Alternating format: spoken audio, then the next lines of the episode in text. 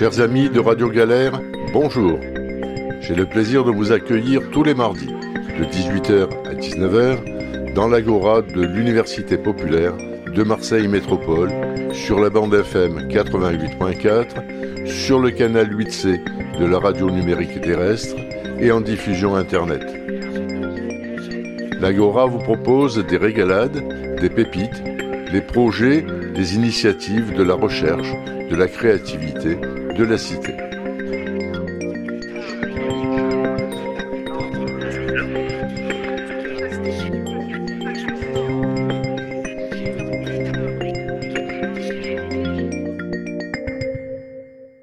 Amis de Radio Galère, bonjour, bienvenue dans l'Agroa, l'émission radiophonique de l'Université populaire de Marseille Métropole. Nous poursuivons notre série d'émissions en lien avec l'épidémie de coronavirus et aujourd'hui, nous allons parler de décrochage scolaire qui est l'une des conséquences des, restrictions imposées par le gouvernement, mais entre autres conséquences, et nous avons déjà euh, traité euh, d'autres sujets comme le télétravail, euh, la, culture et aussi le retour à l'école. tous ces, ces sujets-là ont été traités. Euh, les podcasts sont en ligne sur le site de Radio Galère. Bon, c'est facile d'accès. Bonjour Vera et bonjour euh, Marie-Véronique et bienvenue dans cette émission et merci d'avoir accepté d'y participer. Alors Vera, vous avez, été, vous avez été directrice de l'école élémentaire du parc Bellevue euh, et pendant 35 ans et vous avez créé en 1997 une association que vous avez appelée Amitié marseillaise, culture et partage. Pourquoi avoir, avoir eu envie, besoin de créer cette, cette association? Eh bien, parce que l'école n'est pas une entité juridique, on ne peut pas demander de subvention ni recevoir d'argent, contrairement au collège et au lycée. Et puis, on avait déjà commencé à, avoir beaucoup d'activités euh, bénévoles dans le quartier. Donc, euh, il m'est venu l'idée de créer cette association euh, que j'ai appelée justement culture et partage parce qu'il y avait beaucoup de culture, beaucoup de partage et bien sûr beaucoup d'aide aux devoirs et d'activités hors temps scolaire. Et, j'en suis la présidente depuis 1997. Fondatrice, créatrice, présidente Voilà. Fondatrice, créatrice. Femme à tout faire. C'est souvent comme ça quand on crée une association. Marie-Véronique, vous, vous êtes euh, membre du collectif Rome de, Gardanne. Euh, mhm. Pourquoi avoir eu envie, besoin de créer ce collectif euh, et quelle, en est son activité? Alors, pourquoi avoir eu besoin de créer ce collectif? Parce qu'en 2012, un certain nombre de familles euh, qui avaient été expulsées X fois de, Marseille ont atterri, si on peut dire, à Gardanne.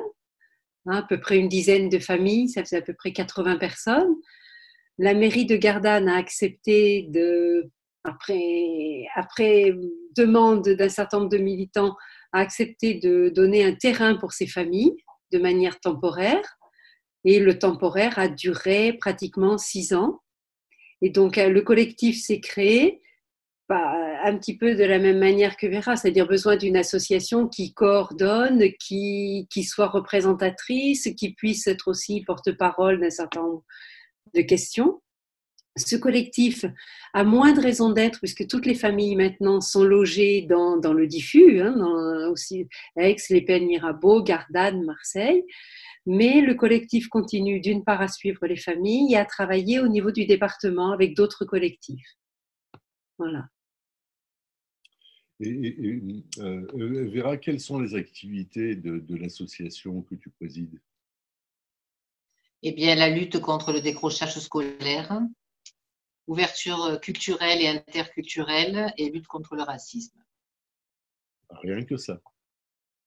Rien que ça. J'aime bien voir les choses en grand. il y a Félix Piat, il y a de quoi faire. Oui, oui. Il y a, j'avais invité il y a quelque temps une association qui est aussi euh, dans, euh, dans le quartier de la Belle de Mai, qui est l'association Méta 2, qui a fait Ah oui, je connais très bien. Une fresque absolument merveilleuse, magnifique, sur le mur d'un des bâtiments de la cité Bellevue. C'est vraiment une belle réussite. Mais ils, sont, ils interviennent dans la cité depuis une vingtaine d'années.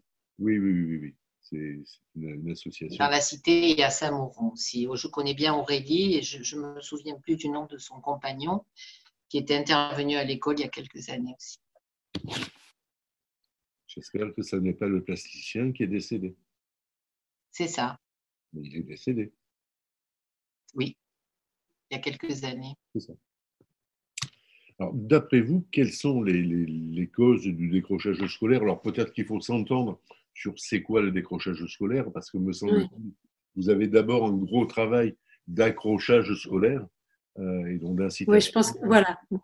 d'incitation des, des, familles et des enfants euh, à, accepter d'aller à l'école. Est-ce que ça se passe facilement? Je crois pas. Ou quelles, sont les difficultés que vous rencontrez?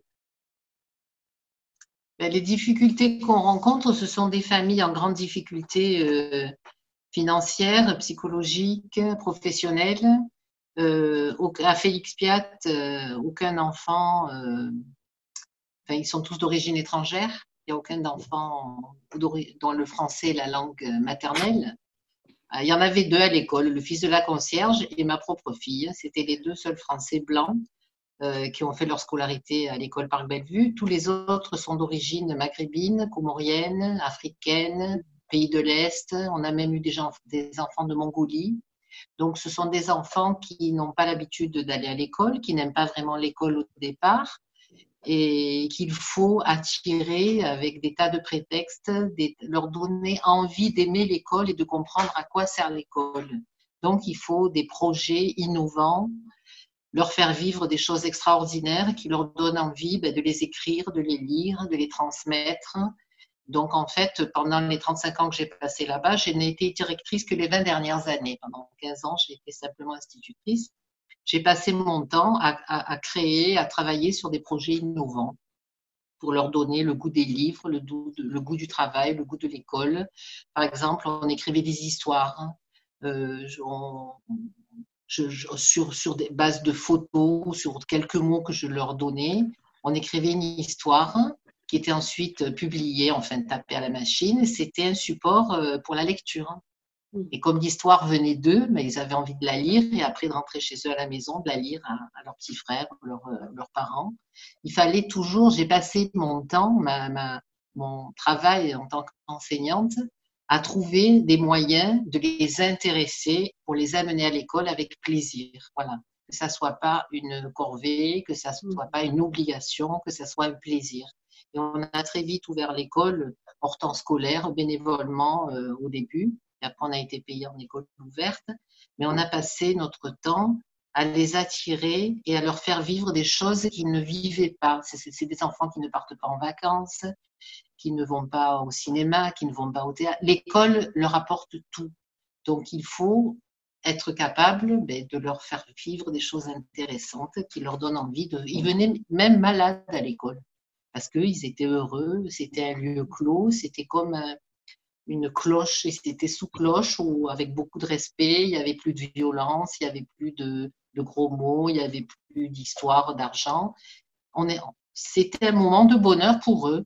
Donc, euh, les choses ne se passaient pas trop mal euh,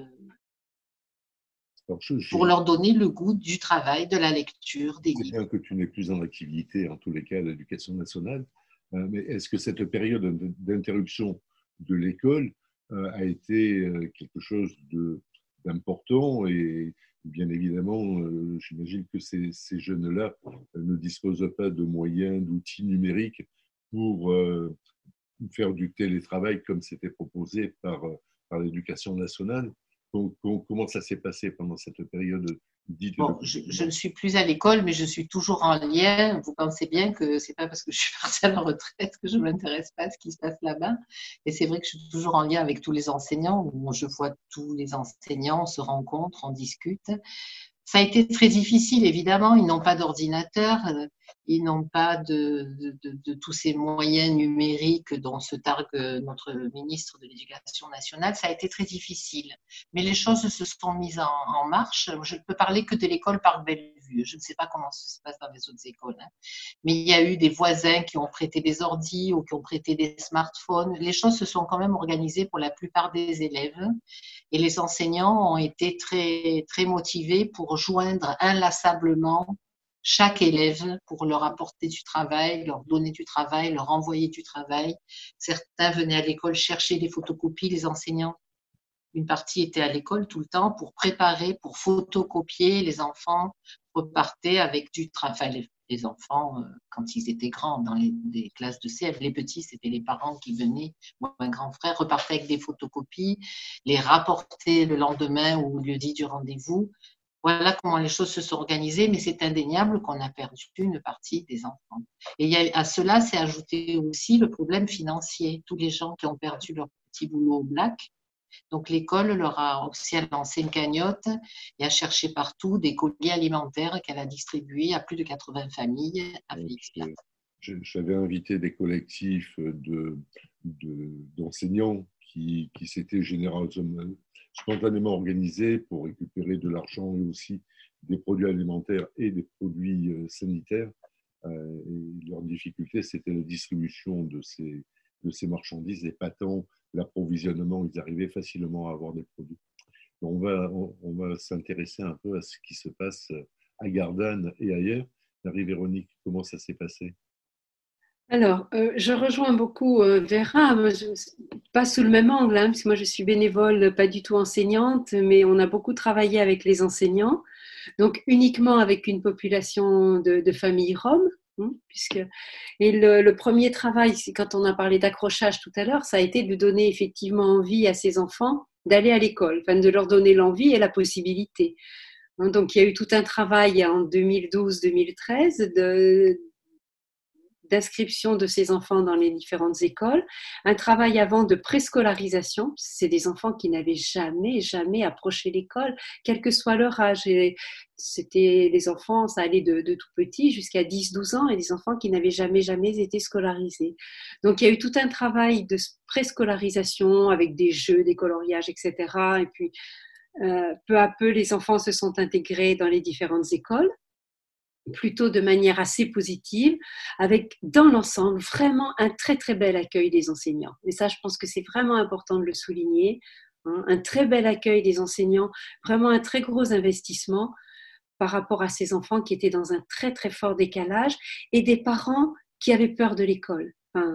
pour, pour qui l'école, c'était d'abord une peur, quelque chose de complètement étranger. Et il y a eu aussi un travail pour que ces parents entrent doucement dans l'école. Alors, ça s'est fait de manière plus ou moins simple, plus ou moins facile. Le décrochage, il est un peu catastrophique parce que ce sont des enfants effectivement qui n'ont aucun moyen, dans pratiquement toutes les familles n'ont pas de connexion Internet, donc bon, ben, le travail. Et là, les enseignants vraiment euh, ont remué ciel et terre, parce qu'il y a des enfants qui sont scolarisés à Aix, des enfants au Pen Mirabeau, des enfants ont remué ciel et terre pour garder le contact avec ces enfants avec le système qu'expliquait Vera, des enveloppes à aller chercher, avec du travail, avec... Dans l'ensemble, ça a été très difficile parce que même ces enveloppes et ce travail, les enfants n'arrivaient pas à le faire tout seuls. Les bénévoles du collectif, dans l'ensemble, ne sont pas tout à fait tout jeunes. Donc, quelques difficultés pour continuer à garder le contact avec les enfants, avec les familles. Et l'accent au départ a été mis sur, sur aussi un accès. Euh, effectivement, c'est des familles qui ont perdu tout moyen, plus, plus de ferraillage possible, plus de mendicité possible. Donc, bon, pour certains qui avaient déjà accès à un certain nombre de droits, ça allait. Pour les autres, c'était catastrophique. Donc là, le collectif s'est réuni toutes les semaines pour essayer de donner accès euh, à une aide alimentaire, à une aide, voilà, de façon à ce que déjà, ça, ça soit assuré. Pour la continuité, Bon, c'est difficile. Et puis, depuis le retour à l'école, les familles ont très peur et on essaye plus de travailler culturellement sur comment vaincre ces peurs, parce que c'est des enfants qui ont très peu confiné, hein, qui se sont baladés partout, mais l'école, c'est trop dangereux. Donc, arriver à retravailler là-dessus pour dire, mais ça serait important qu'ils reprennent contact avec l'école. Et là, il y a vraiment des écoles qui remuent un peu ciel et terre pour que les enfants arrivent à retourner, ne serait-ce qu'une journée par semaine à l'école, pas pour travailler, mais pour recréer le lien, garder le contact. Et ça, c'est très compliqué, très compliqué, partout, hein, dans toutes les écoles. Vous avez invité des enseignants qui racontent comment s'est passé le retour à l'école à partir du 12 mai. Une directrice euh, d'Aix-en-Provence disait qu'elle attendait 90 élèves. Elle, elle, en avait eu 9 seulement. Donc à peine 10% des élèves qui devaient revenir étaient présentés à l'école. Donc ça, ça, ça, a été, ça a été très compliqué. Je crois qu'on observe la même situation. Les, les parents ont toujours, euh, ont toujours peur d'envoyer leurs enfants à l'école. Tout à fait. Tout à fait. Vous bénéficiez, si je puis dire, euh, de, de, de, de la double peine, parce qu'à la fois les enfants et les parents, dans les populations que vous accompagnez, n'ont pas forcément envie de reprendre cette démarche qui, que vous aviez installée ensemble et depuis longtemps. Moi, je pense qu'il y a des choses qui vont Allez-y, allez-y, allez-y. Il y a des choses qu'il va falloir recommencer presque à zéro pour certains parents. Enfin, reprendre, renouer ce contact avec les enseignants, renouer pour que, les parents se sentent de nouveau à l'aise dans, l'accompagnement des enfants à l'école et dans, dans, le fait que l'école est sécure dans une certaine mesure, quand même. Moi, je dirais que ça vient de plus haut. On nous a quand même pas dit la vérité dès le départ, cette histoire de masque, pas de masque. On nous a menti, on nous a traité, on nous a infantilisé et il s'est installé une peur qui est difficile à vaincre. Mais même moi, mon petit-fils n'est pas retourné à l'école hmm. parce que parce qu'on n'est pas on ne sait on ne sait pas. Il y a eu l'histoire de la chloroquine, pas la chloroquine. Il y a eu tellement de mensonges que les gens ont, ont peur, ne savent plus qui croire, hmm. ne savent plus si les écoles ont vraiment été désinfectées. Surtout à Marseille, ça manque tellement de personnel municipal. Je sais que deux jours avant la reprise, l'école euh, par Bellevue n'était toujours pas nettoyée, désinfectée on avait enlevé les tatas de l'école pour les mettre dans d'autres écoles. Enfin, c'est, on nous a infantilisés et du coup, tout le monde a eu peur. La peur est toujours là. On ne sait pas ce qui va se passer. On ne sait pas. On nous avait promis une deuxième, enfin promis, façon de parler. On nous avait suggéré une deuxième vague. Le professeur Aou a dit non, il n'y aura pas de deuxième vague. Alors apparemment, on dirait qu'il n'y a pas de deuxième vague, mais on ne sait pas si ce virus va revenir en hiver, quand il fera froid. On a tellement été infantilisés qu'on a peur et on transmet cette peur euh, ben, à tout le monde. Hein. Les enseignants ont eu peur de retourner à l'école aussi, il faut le dire. Hein. Ils y sont allés. On n'avait pas de masque, on n'avait pas de gel. Enfin, ça a été un tel euh, foutoir, excusez-moi du mot, que c'est sûr ça va être difficile. Je pense que de mars à juin, on peut barrer ce trimestre-là parce que les bons élèves ont été aidés à la maison ont pu faire leur travail. Les élèves plus en difficulté l'ont fait tant bien que mal, mais les élèves qui étaient à la dérive ben, sont complètement à la dérive. Hein. Et les enfants roms, on en avait beaucoup dans l'école. Quand je suis partie, on avait une trentaine. Mmh. Euh, ils sont encore plus à la dérive. Tout, tout va être à refaire. Alors heureusement qu'à l'école être vue, on a un enseignant spécialisé qui ne s'occupe que des enfants euh, ne parlant pas euh, le, français ou qui ont peu mmh. Fréquenter l'école, mais il y a des tas d'écoles où il n'y a pas d'enseignants spécialisés hein, et on supprime ces postes en plus. Hein. Et puis il y a trop d'élèves dans les classes. Je veux dire, il faudrait tout remettre à zéro pour que les choses euh, aillent mieux, dans tous les niveaux d'ailleurs, pas qu'à l'éducation nationale. Le, le, frein principal que vous rencontrez vient des élèves, ou enfin des enfants, ou des familles? Pardon, j'ai pas entendu le début. Le, frein principal que vous rencontrez vient des, des, enfants ou plutôt des familles? Ou les deux? des familles, je pense. Des familles, des familles. Des, familles. Moi, j'ai eu encore au téléphone cet après-midi les enfants qui me disaient Mais on a envie d'aller à l'école, on voudrait retrouver nos copains déjà. Enfin, hein, retrouver. Et les parents disant Non, non, c'est trop dangereux, ils ne rentreront qu'en septembre. Et on se demande même maintenant s'il va y avoir la rentrée en septembre. Hein. Je ne sais pas trop. Mhm. Ce virus est inconnu. Euh, avec les beaux jours, apparemment, il devrait s'éteindre, mais j'entends dire qu'avec le froid, on risque, il risque de réapparaître. Donc, je ne sais pas si, ce qui va se passer. Ben, Et on ne nous rassure pas non plus. on, entend et, je lis à peu près tout et, n'importe quoi. Et je disais tout à l'heure, a priori, au mois de septembre, un vaccin efficace sera disponible. Oui, mais un vaccin, ça, c'est encore un autre débat. L'histoire du vaccin, le prix du vaccin. Euh, donc, la France entière va devoir se vacciner, c'est ça? Certainement. Mais si c'est comme pour la grippe, si c'est pas le bon, la bonne souche. Moi, j'ai été vaccinée il y a deux ans et j'ai attrapé la mauvaise grippe. Donc, est-ce que ce vaccin va être vraiment efficace Non, on vit une époque tellement angoissante que, c'est difficile de, ben, de réfléchir tout simplement. On a été confinés, on a, on a vécu quelque chose qui n'a jamais existé jusqu'à présent. On ne sait plus comment réagir intelligemment et avec la tête froide. Donc, j'entends autour de moi des gens qui n'ont pas envie de se faire vacciner parce qu'ils ne savent pas si ce vaccin sera le bon et puis ce qu'on va y mettre dedans. Vacciner 66 millions d'habitants, euh, vu comment on nous a donné les masques, je ne sais pas si on va trouver 66 millions de vaccins à temps. Et qui va vacciner tous ces gens.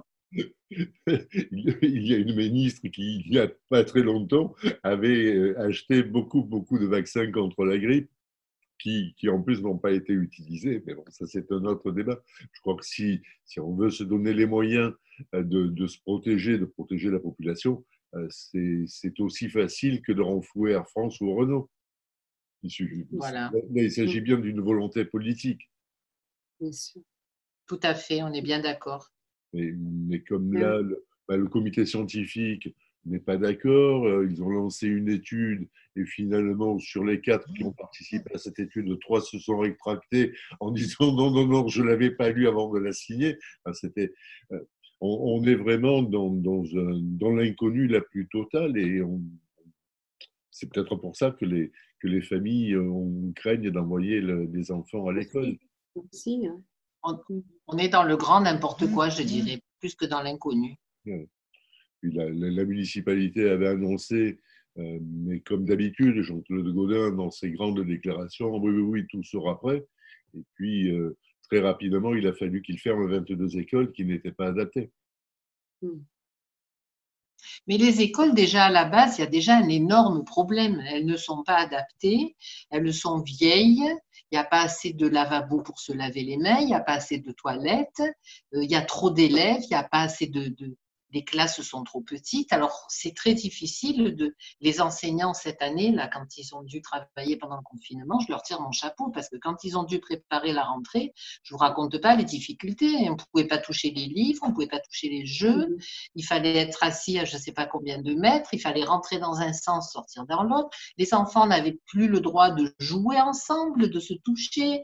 De... On ne pouvait pas jouer au ballon. Ça a été une rentrée euh, atroce. Hein.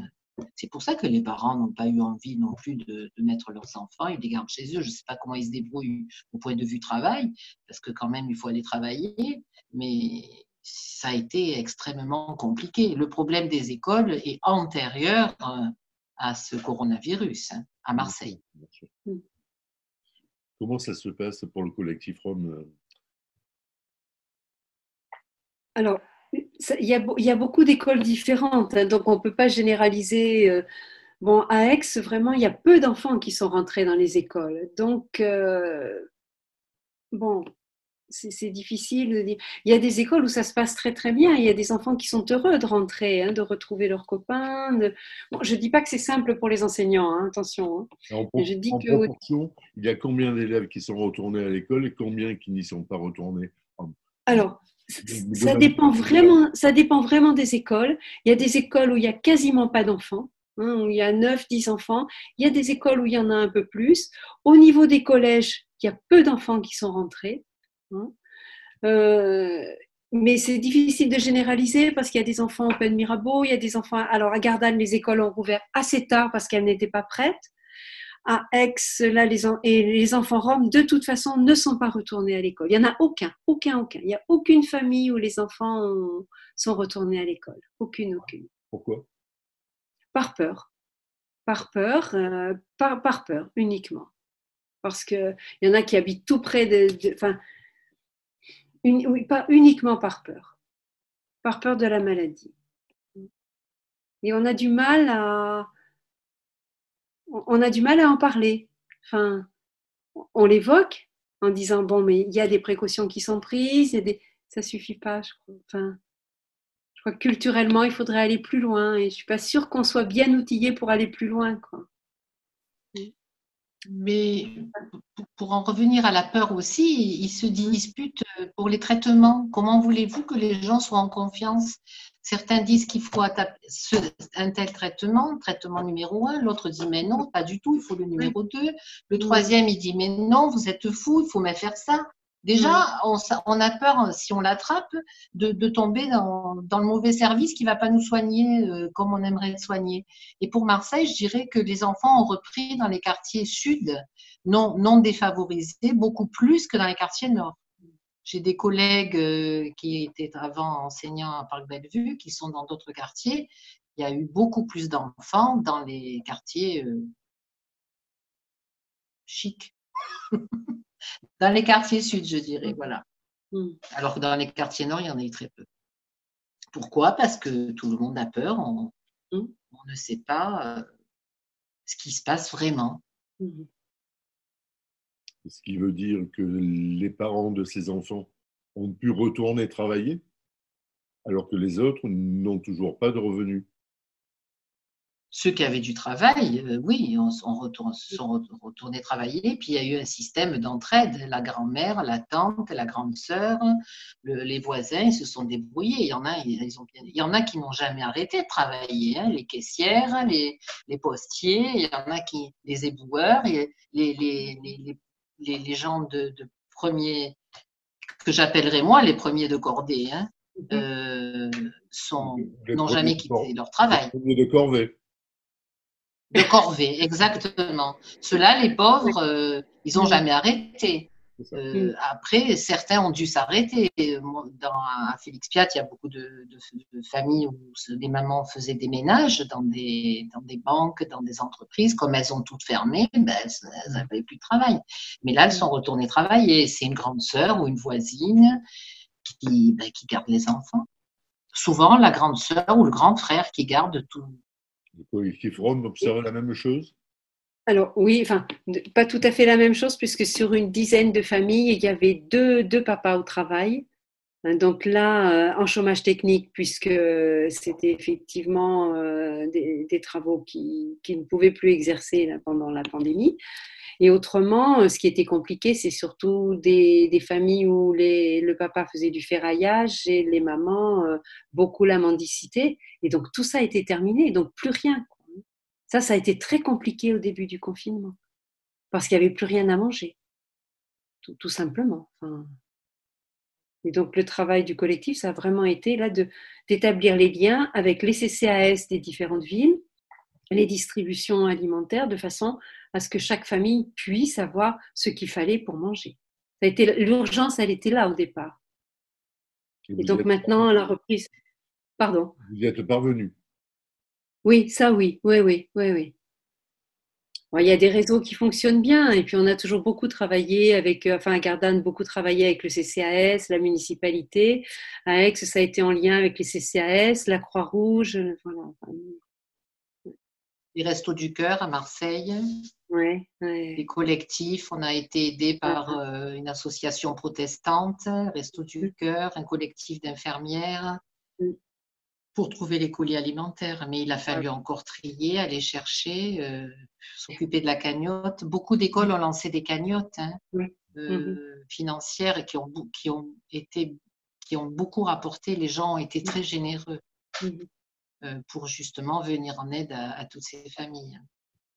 Dans, dans, cette situation, c'est vraiment la solidarité citoyenne qui s'est organisée et qui a réussi à euh, subvenir aux demandes et aux besoins, alors que ni l'État, euh, ni la préfecture, ni le département, ni euh, les communes, en tous les cas, ni la commune de Marseille, n'avaient mis en place les moyens dont il y avait besoin, au moins pour faire la distribution des, colis. Des, des, collègues qui avaient organisé des, des collectifs disaient, mais le conseil départemental est d'accord pour, pour, nous donner des colis, mais il faut qu'on aille les chercher. Mmh. Et après, on ne sait pas, nous, on ne sait pas les, on sait pas les distribuer. Euh, parce que les gens ne viennent pas toujours. Euh, il y a un papa qui disait, euh, il me disait, monsieur, ça fait, je travaille depuis 42 ans, c'est la première fois où je suis obligé de demander à manger. J'ai honte, me disait-il.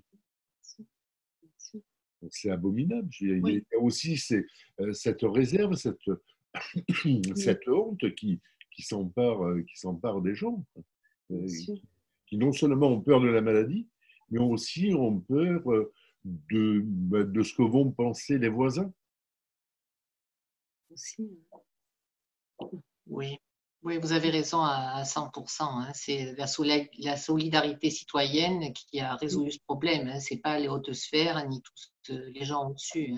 Hein. Il y a eu aussi des pays où les gens ont reçu de l'argent euh, par mois, tous ceux qui avaient perdu leur travail. Il y a plein de pays qui ont reçu de la 1000 dollars, 1500 dollars, 2000 dollars. Et nous, il n'y a rien eu. Il n'y a rien eu. Donc, heureusement qu'il y a. Mais c'est toujours ceux qui ont le moins qui, qui partagent et qui, qui s'organisent. Hein. Euh, il n'y a qu'à voir, regarder un peu ce qui se passe avec l'impôt sur la fortune. Hein. C'est pas, ça vient pas d'en haut. Hein. C'est toujours euh, les petites gens qui se débrouillent, qui s'entraident, qui ont connu peut-être la pauvreté et qui savent euh, qu'il faut, bah, il faut aider son voisin et ne pas le laisser tomber. Mais ça, mmh ça a toujours été comme ça. Comment vous expliquez qu'il y ait eu autant d'obéissance, d'observation des restrictions qu'il n'y ait pas eu de, résistance, de, révolte, de rébellion. Ah ben je, je, vais vous dire, hein, BFM Télé, BFM Télé, les gens étaient jour et nuit devant BFM Télé, qui, qui, qui faisait du bourrage de crâne, qui faisait le décompte des morts tout, chaque jour, mais il y a de quoi devenir complètement angoissé et paniqué. Moi, j'ai arrêté de regarder la télé parce qu'il y a de quoi devenir fou avec cette télé qui vous raconte tous ces gens qui meurent, qu'il n'y a pas de masque, qu'on ne sait pas comment soigner. Il faut arrêter tout ça. Donc, euh, et puis après, il y a des lois qui ont été votées, enfin des ordonnances qui ont été votées en catimini, certaines de nuit, où on ne pouvait plus se réunir, on ne peut plus manifester. Attendez, on, va où là? On, rentre dans, on a vu cette semaine, cette semaine aux États-Unis, mais aussi en France, euh, à propos du décès, de, ben, heureusement. Euh, de, de, cet homme euh, qui a été, semble-t-il, mais massacré, qui a été tué par un policier. Donc il y a eu ces poches de révolte, quoi. oui. Alors qu'on ne les a pas vus depuis deux mois. Et de la même manière, il n'y a pas eu de pillage des, des magasins alimentaires alors que les gens crevaient de faim. Hmm. Moi, je dirais qu'on nous a bourré tellement le crâne que les gens sont devenus euh, amorphes. Amorphes pendant ces deux mois de confinement, y compris moi. Je ne savais plus quoi penser. On a vécu une situation inédite où, finalement on s'est terré chez nous, dans nos foyers. Euh, en ayant peur de sortir. Et c'est vrai qu'il n'y a pas eu de manif. Les quelques, il y a eu quand même à Marseille, excusez-moi, hein, il y a eu des manifs de soutien pour Raoult. Ben, ils ont été. Euh, eh bien, nous, avons, euh, nous avons vu que ce confinement avait euh, des conséquences importantes sur les enfants, mais, mais aussi sur les, les familles. Et moi, ce qui, ce qui m'intéresse aussi d'essayer de comprendre, c'est comment euh, ces familles vont pouvoir euh, s'intégrer, ça ne me plaît pas comme, euh, comme appellation, mais c'est plutôt comment elles vont pouvoir participer de la manière la plus cohérente avec la collectivité dans l'environnement qui est le leur.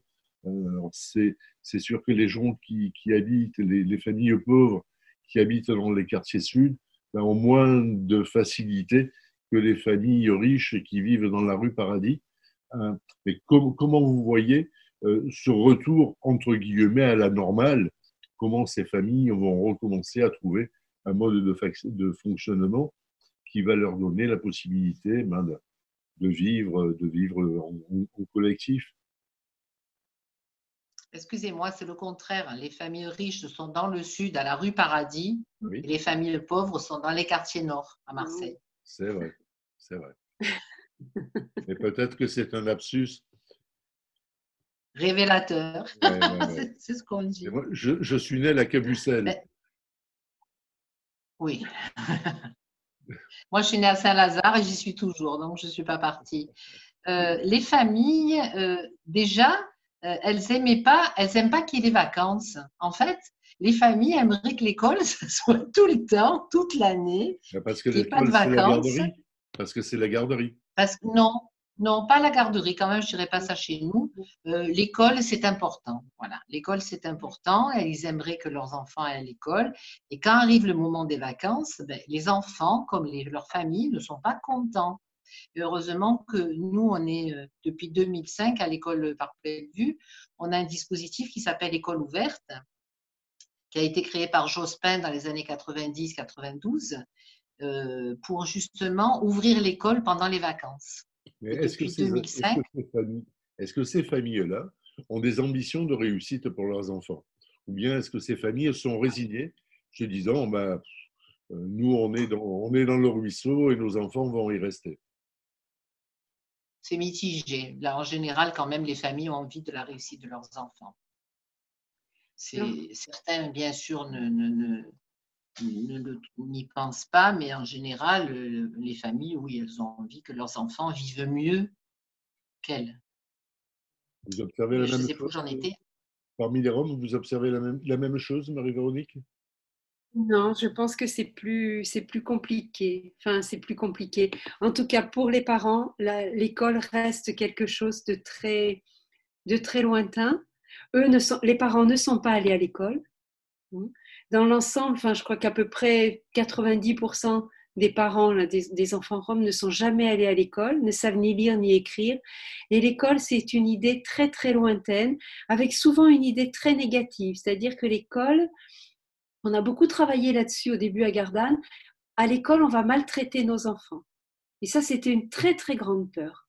Et là, il y a vraiment eu un gros, travail pour dire, et là, les, les enseignants dans l'ensemble ont été formidables, c'est-à-dire accueillir les parents à l'école, dire venez avec les enfants, restez avec vos enfants dans la classe. Et un jour, il y a un papa qui a dit, mais, mais on tape pas les enfants ici? Un Très surpris. Hein. Et je crois qu'il y a une, à la fois une grande peur de l'école et, une difficulté à voir à quoi ça sert l'école. et donc là, il y a un gros travail. Et moi, je pense, je peux me tromper, hein, mais qu'on travaille sur deux ou trois générations. Que la génération des parents a beaucoup de mal, même si l'école les a accueillis, même si a beaucoup de mal à rentrer dans l'école, à s'y sentir intégrés et à sentir que c'est important pour leurs enfants d'y aller. Alors, il y a une approche assez différente entre garçons et filles. Parce que les, les papas nous disent, mais bon, les filles, on va les marier quand elles auront 14-15 ans. Et à quoi ça sert qu'elles continuent à aller à l'école? Et là, là, je pense qu'il y a un gros travail et qu'on ne le fera pas sur une génération. On va le faire tout doucement. Et actuellement, moi, je vois une jeune fille là, qui a 16 ans et qui est en préapprentissage. Hein. Donc, elle est, elle est une des premières des jeunes filles roms sur la, la communauté à être entrée en préapprentissage. Elle dit J'ai vraiment envie d'aller à l'école, mais je ne veux pas manquer de respect à mon papa. Et on sent des enfants qui sont un pied dans chaque culture. Et je pense qu'il faut aller doucement pour, parce que ces enfants, ils ont besoin d'un grand respect par rapport à la fois à leur propre culture, sûrement ne pas les mettre en porte-à-faux avec leurs parents et en même temps leur permettre de, découvrir autre chose. Enfin, ça, c'est quelque chose dans lequel on est et qui n'est pas simple. Surtout ne pas être dans, un jugement des parents, ne pas être, mais essayer d'accompagner l'évolution des parents, des enfants, et que tout ça tienne, enfin, tienne debout. C'est compliqué en tout cas.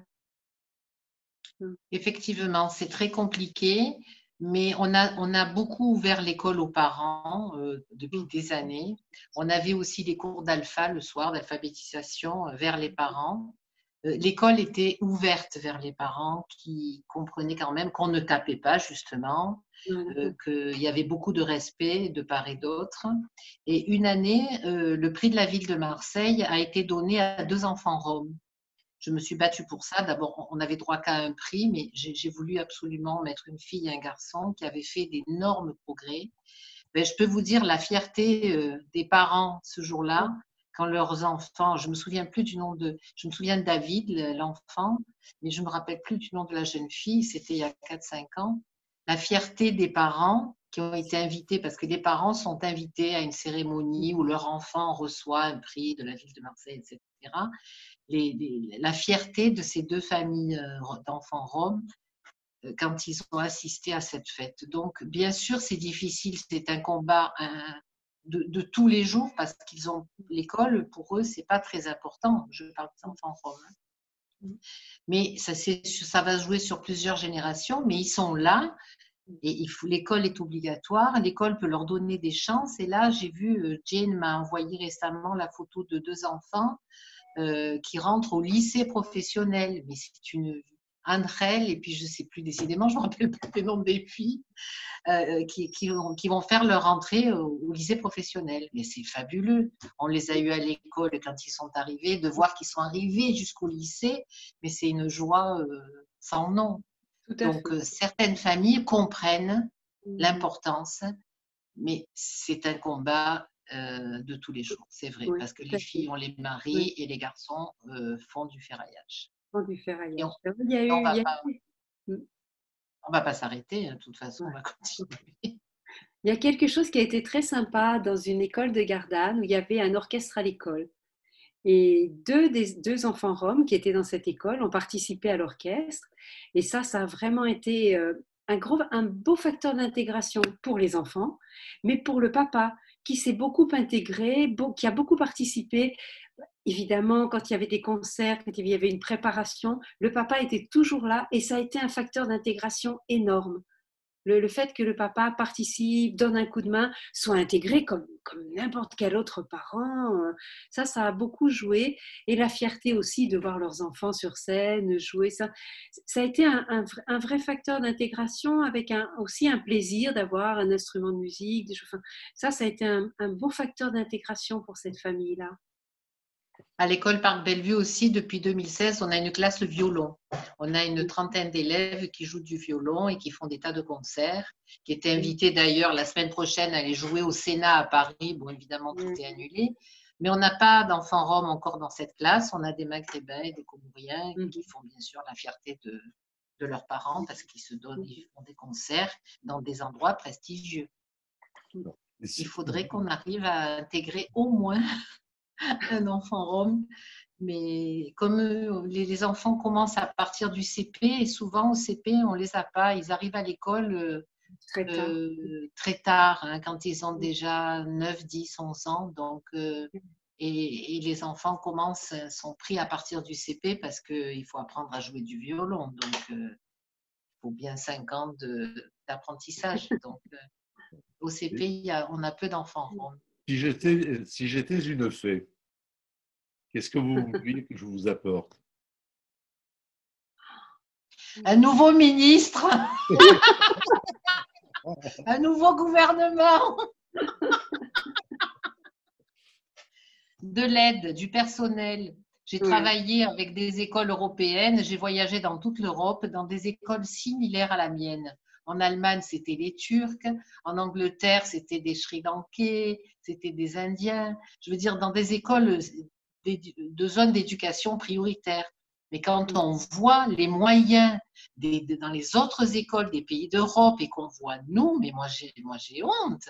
On n'a pas de moyens, on n'a pas d'ordinateur, on n'a pas d'aide, on n'a pas de secrétaire, on n'a pas d'assistant d'éducation, on n'a pas d'infirmière, on n'a rien. Alors il faudrait nous apporter tout ça, des moyens euh, humains, oui. Euh, pour qu'il y ait dans, chaque école, vous vous rendez compte, au Parc Bellevue, puis comme dans les autres d'ailleurs, on a une infirmière une demi-journée tous les 15 jours.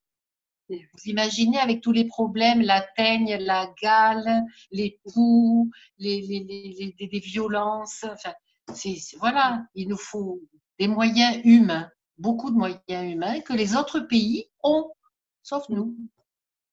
Je rejoins, tout à fait euh, Vera parce qu'on s'aperçoit aussi que pour ces enfants roms qui commencent l'école à 9, 10, 11 ans, il n'y a pas de classe adaptée du tout. Du tout, du tout. Donc, ils suivent une filière de SECPA, voire de classe Ulysse, et on sait très bien que c'est pas leur place, dans une certaine mesure. Un enfant en Rome, il ne devrait pas être dans une classe Ulysse. Le seul handicap qu'il a, c'est de n'avoir pas été à l'école. Mais on n'a on a aucune autre structure adaptée. Donc, comment les accompagner Comment C'est très compliqué. Et là, je rejoins tout à fait le manque de moyens. Il faut, il faudrait un maître spécialisé dans chaque école. Mais tout à fait. Justement, prend en charge euh, ces enfants euh, non francophones. Déjà, il faudrait des éducateurs. Des, des, éducateurs. Mm-hmm. je, me demande encore euh, comment l'école tient de nos jours? Parce qu'on manque de tout. Et je ne vous parle pas des conditions financières, ça c'est un autre problème. On est les plus mal payés d'Europe, mais bon, ce n'est pas le problème. Mais on a zéro moyen. En Angleterre, il y a des salles entières, mais pas qu'en Angleterre. Dans toutes les écoles où j'ai été, il y a des salles entières d'ordinateurs. Vous avez 30 ordinateurs et un prof d'informatique qui vient faire un cours d'une heure. Nous, à l'école, on avait 8 ordinateurs pour 280 enfants. Et c'était nous qui devions. Alors, il y avait trois gamins sur un ordi. Voilà, voilà la différence. Voilà, voilà on manque de tout, de moyens. On, est le quart-monde, en fait. À Marseille, dans les quartiers nord, on est le quart-monde. Mm. Je, pèse mes mots. Mm. Puisque j'ai passé 35 ans, donc je crois que je peux, je peux arriver à en parler. Saint-Maurent semble être le quartier le plus pauvre d'Europe. C'est ce qu'on dit, mais c'est la vérité. Oui. Mm. Mais c'est pas normal. C'est pas normal qu'au XXIe siècle, euh, on soit dans, un quartier où on manque de tout, où il n'y a pas d'avenir. Euh, où... C'est pas normal. Ce n'est pas normal. Il y a les élections là bientôt. et, et, là, et devant ces situations, c'est pareil. Ces familles ne se révoltent pas. Je veux dire, elles ne vont pas, elles, vont pas voler, elles vont pas, euh, elles vont pas casser des magasins parce qu'elles ont besoin de manger. Comment voulez-vous vous révolter quand vous êtes au fond du trou, que vous êtes euh, complètement dépassé, que vous êtes euh, famille monoparentale, vous êtes toutes seules, souvent les femmes, avec trois, quatre enfants, vous faites des ménages à 4 heures du matin, vous traversez tout Marseille pour travailler deux heures et ensuite vous revenez, vos enfants se lèvent tout seuls, ne déjeunent pas, arrivent à l'école le ventre vide. Comment voulez-vous vous révolter? Vous n'en pouvez plus, vous êtes au bout du rouleau. Comment voulez-vous vous révolter? Non, je ne sais pas. Je ne sais pas euh, comment on peut se révolter quand on est dans la mouise jusqu'au cou et que chaque jour est un combat pour nourrir ses enfants, les habiller, se lever, les envoyer à l'école, les surveiller pour qu'ils restent dans le droit chemin. Pourquoi tant d'enfants, euh, tant de jeunes euh, se, prennent des chemins de traverse Mais parce qu'il n'y a pas de, travail? Moi, mes anciens élèves, quand ils ont besoin de faire des stages, quand ils sont en troisième, personne ne les veut. Dès qu'ils disent qu'ils sont un Félix Piat, personne ne les veut. Alors à l'école, on se retrouvait avec 10, 10 15 stagiaires, nos anciens élèves, que personne ne voulait pour une semaine, un stage gratuit. Dès qu'ils ouvrent la bouche et qu'ils disent Félix Piat, on dirait qu'ils arrivent euh, d'un endroit pestiféré. Donc, ah, c'est à tous les niveaux. Comment voulez-vous vous révolter?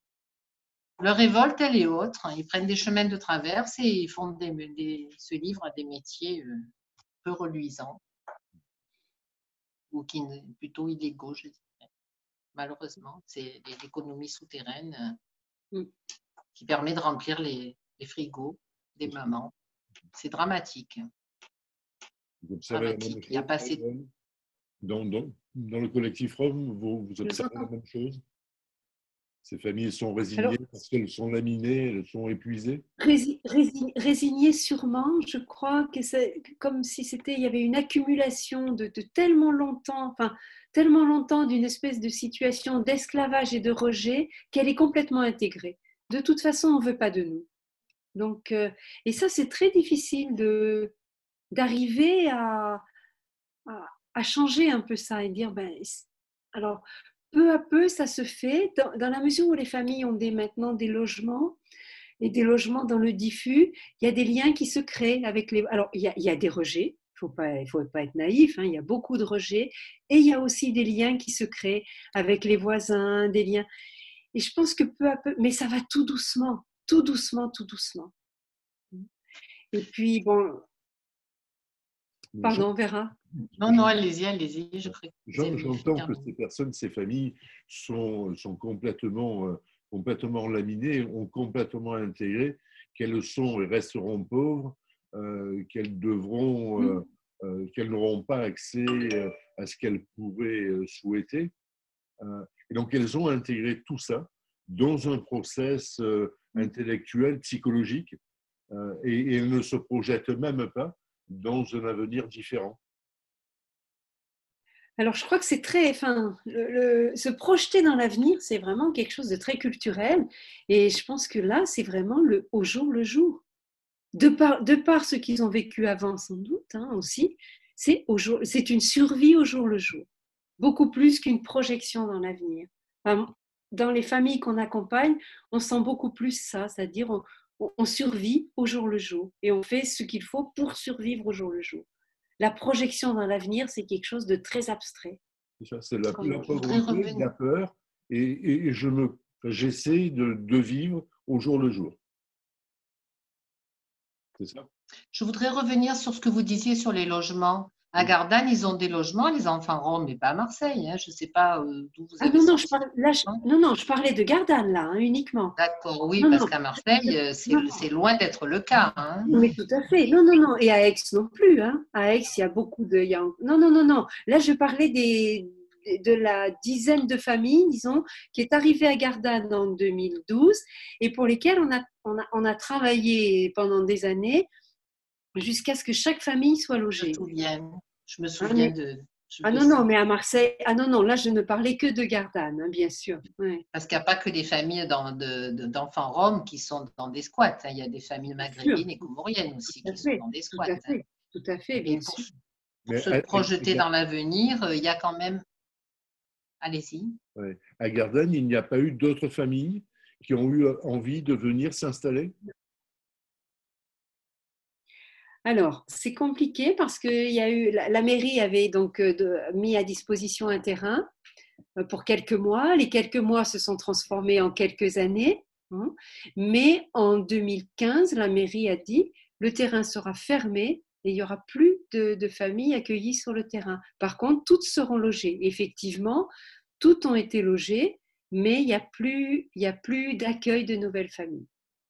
Je me souviens de ça parce qu'il me semblait qu'il y avait une famille de chez nous qui avait fait partie de ce processus. C'est une mairie communiste, Gardanne, non? Oui, c'est ça. Ah ben oui. C'est ça. Et oui.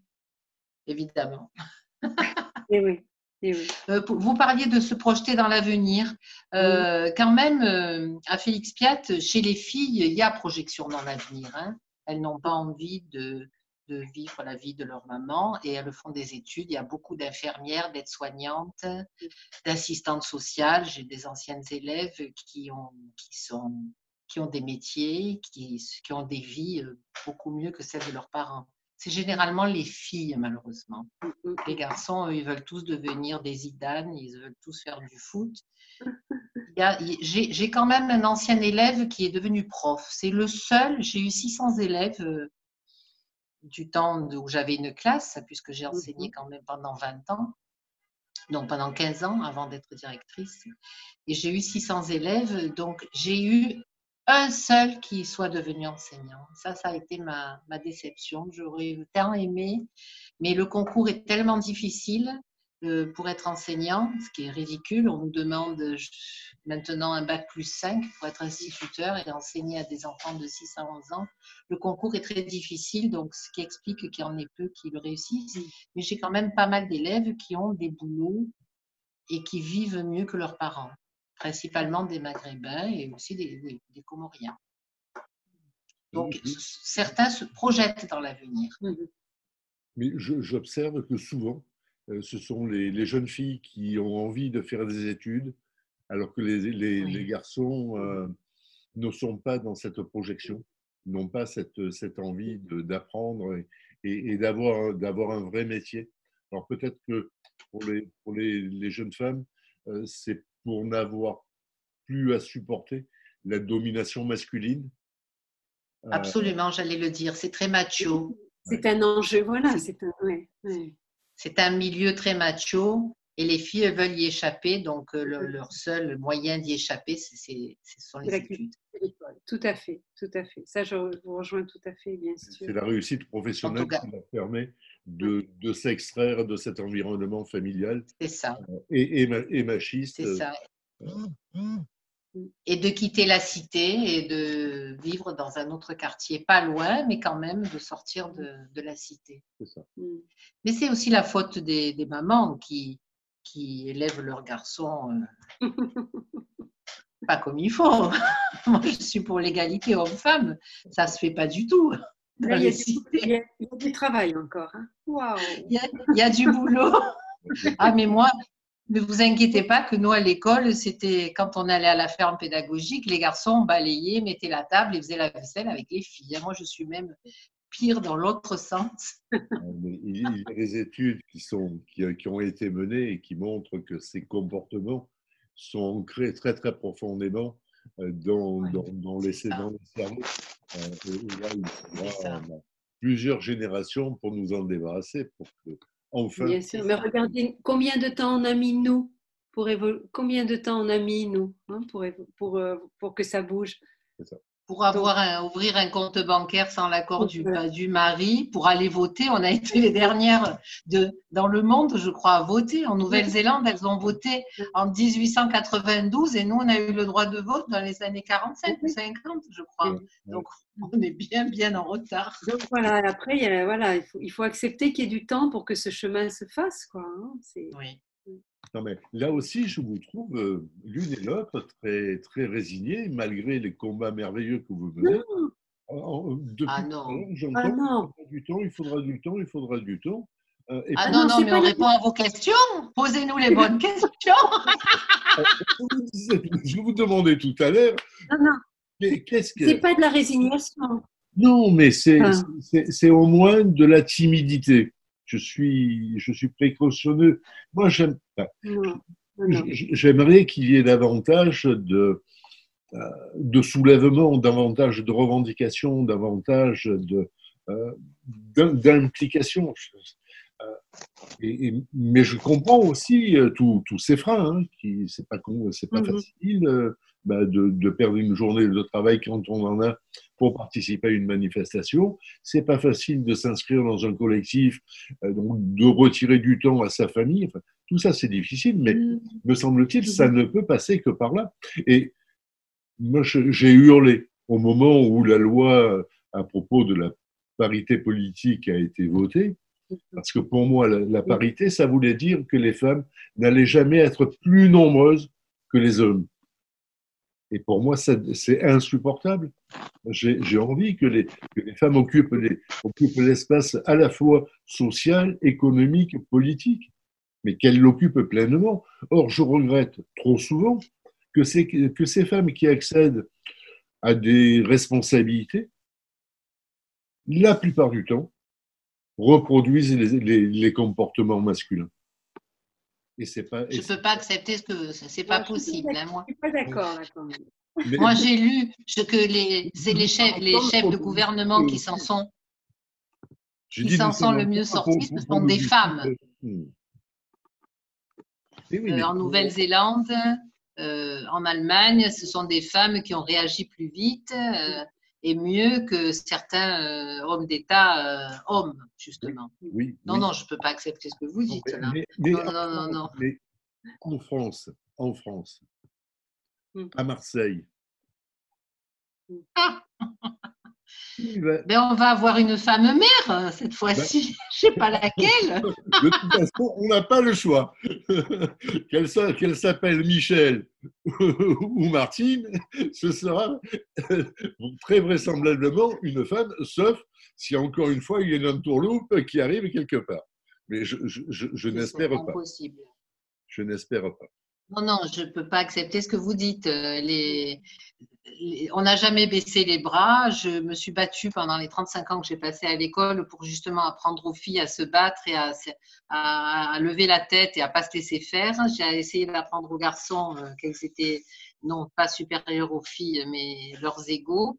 Et je ne peux pas vous laisser dire qu'on est résigné et qu'on ne fasse rien. J'ai passé ma carrière à essayer de pousser les filles en avant et de freiner les garçons pour qu'ils s'occupent un peu mieux de, de, de leurs copines. Donc, mais c'est un travail de longue haleine, c'est sûr. Voilà. Ouais. D'autres choses que vous voulez rajouter? Parce qu'il va falloir mettre un terme à cette belle rencontre. Je suis vraiment heureux de cette émission. Je suis vraiment heureux de vous avoir, euh, bah, de vous avoir invité, puis de votre participation. Mais vous avez peut-être des, des, choses à, à, rajouter avant, euh, avant qu'on qu se quitte. Il y a beaucoup de bénévolats euh, qui sont. Les choses bougent aussi grâce à, au bénévolat et au temps qu'on passe de, no, de, notre temps personnel à, à, aller vers les autres. Et ça se perd un petit peu. Là, j'ai du mal à, à poursuivre certaines actions parce que parce que c'est pas facile de trouver des gens qui donnent de leur temps pour justement faire avancer les choses. Ce sont toujours les mêmes. Oui. Et c'est dommage. Ceux qui pourraient ne, ne, ne, font pas. À tous les, à tous les, à tous les étages, hein, je, même en montant euh, de plus en plus haut. Oui. Marie-Véronique? Euh, c'est difficile. Hein, je oui, moi, je, reviens quand même sur l'idée du, temps qu'il faut. Pour moi, c'est pas de la résignation. Hein, ça, ça me paraît très important. Mais c'est vraiment accompagner le changement à son rythme et accepter quelquefois le rythme soit pas le même que celui qu'on souhaite nous, enfin, qu'on souhaiterait mettre en place.